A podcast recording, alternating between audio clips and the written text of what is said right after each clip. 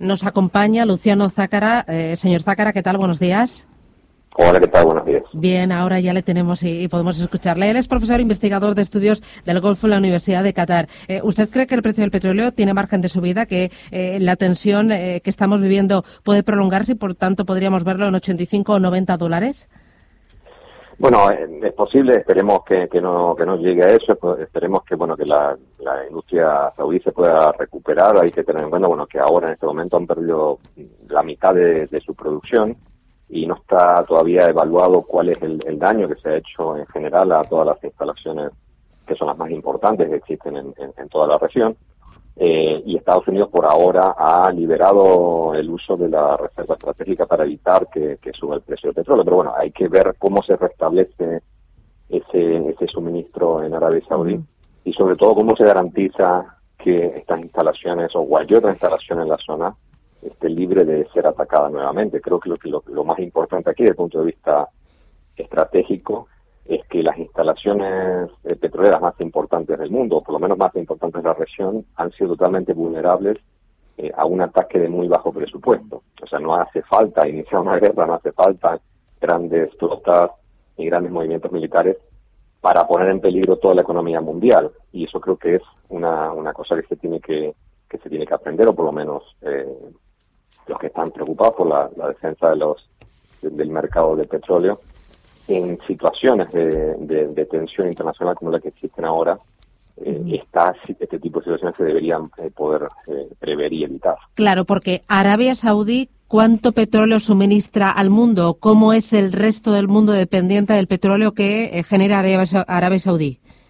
Bueno, se supone que lo que han dejado, no me sé exactamente los números de memoria, pero lo que han dejado de producir ahora es entre el 5, 5, 5 y medio eh, millones de barriles por día, que eso creo que es cerca del 6% del suministro mundial. Creo que Arabia Saudí está en un, entre un margen entre 10 y 12 millones de barriles por día, dependiendo las cuotas de producción, dependiendo de los acuerdos que hagan dentro de dentro y fuera de, la OPEP. Por lo tanto, eh, no es desde el punto de vista mundial el, eh, una gran cantidad, porque hay que tener en cuenta que Rusia, Canadá, Estados Unidos producen gran cantidad, eh, pero mucho se consume dentro de, sus propios países. Lo que pasa es que eh, Arabia Saudí es uno de los principales, sino el principal exportador de petróleo. Quiere decir que lo que produce Arabia Saudí más que nada se exporta y eso sí afecta a los países que lo necesitan. Estados Unidos tiene una reserva estratégica pero hay otros países como Europa o China que no tienen esa misma capacidad de reserva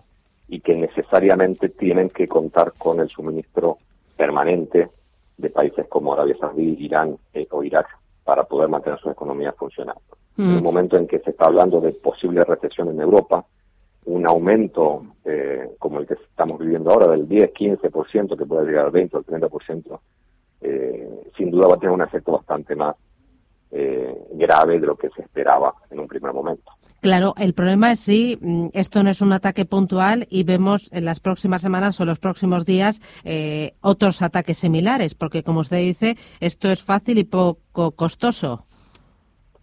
Sí, bueno, lo que ha demostrado, y eso ya se viene viendo desde hace muchísimos años, desde la guerra, la primera guerra Irán-Irak, en donde hubo una, una primera guerra en la que se atacó a barcos petroleros que cruzaban el, el del Golfo, luego en el 91, cada vez que ha habido una situación de tensión en el Golfo, el precio del petróleo ha sufrido eh, porque el suministro de, petróleo eh, que venía principalmente de los puertos de Irán, Irak, Kuwait eh, y Arabia Saudí sufría cierta disrupción o existía el peligro de que cierta disrupción pudiera ocurrir. En este caso es la primera vez que instalaciones petroleras y digo, de la empresa petrolera más importante del mundo, sufrió un ataque directo militar y que no pudo ser previsto.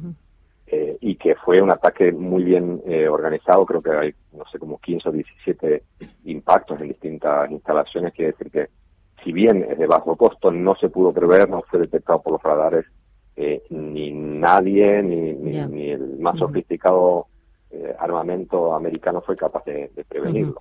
He visto que algunos bancos de inversión hablan o están dibujando un escenario, los más prudentes hablan de 85-90 dólares, pero hay algunos como por ejemplo Capital Economics que llega a hablar incluso de precios de 150 dólares el barril.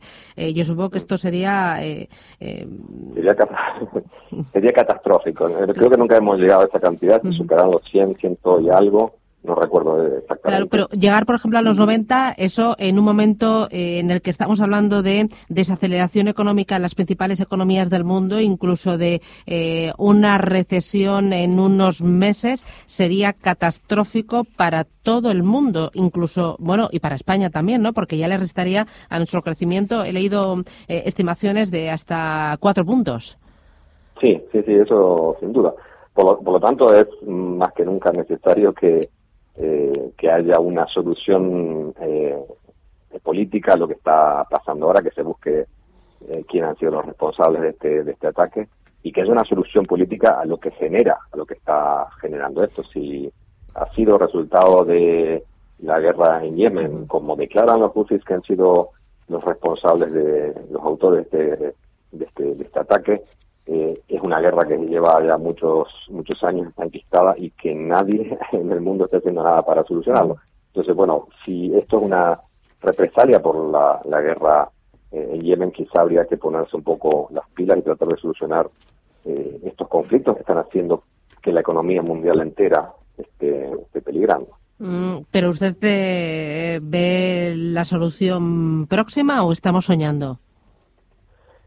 Eh, pues la verdad no la veo muy cerca. Eh, no parece que haya mucho interés, eh, por lo menos en, solucionar el tema, el tema de, Yemen específicamente. Y cada vez que vemos algún paso positivo en solucionar otras tensiones que vienen existiendo en la región, como ha pasado justo apenas unos días antes de, este ataque, cuando Bolton fue despedido por parte de Trump y se preveía que podía haber una distensión o que incluso una conversación directa por primera vez entre Trump y Rohan en la Asamblea de, General de Naciones Unidas dentro de un par de semanas, todo el mundo daba por entendido que, bueno, hay interés por parte de Irán y Estados Unidos de resolver, o por lo menos de no llegar a un, a un conflicto bélico, y esto podría reducir otro tipo de tensiones entre Irán y Arabia Saudí, eh, etcétera, etcétera, pero vemos que en apenas dos días eh, todo se ha arruinado.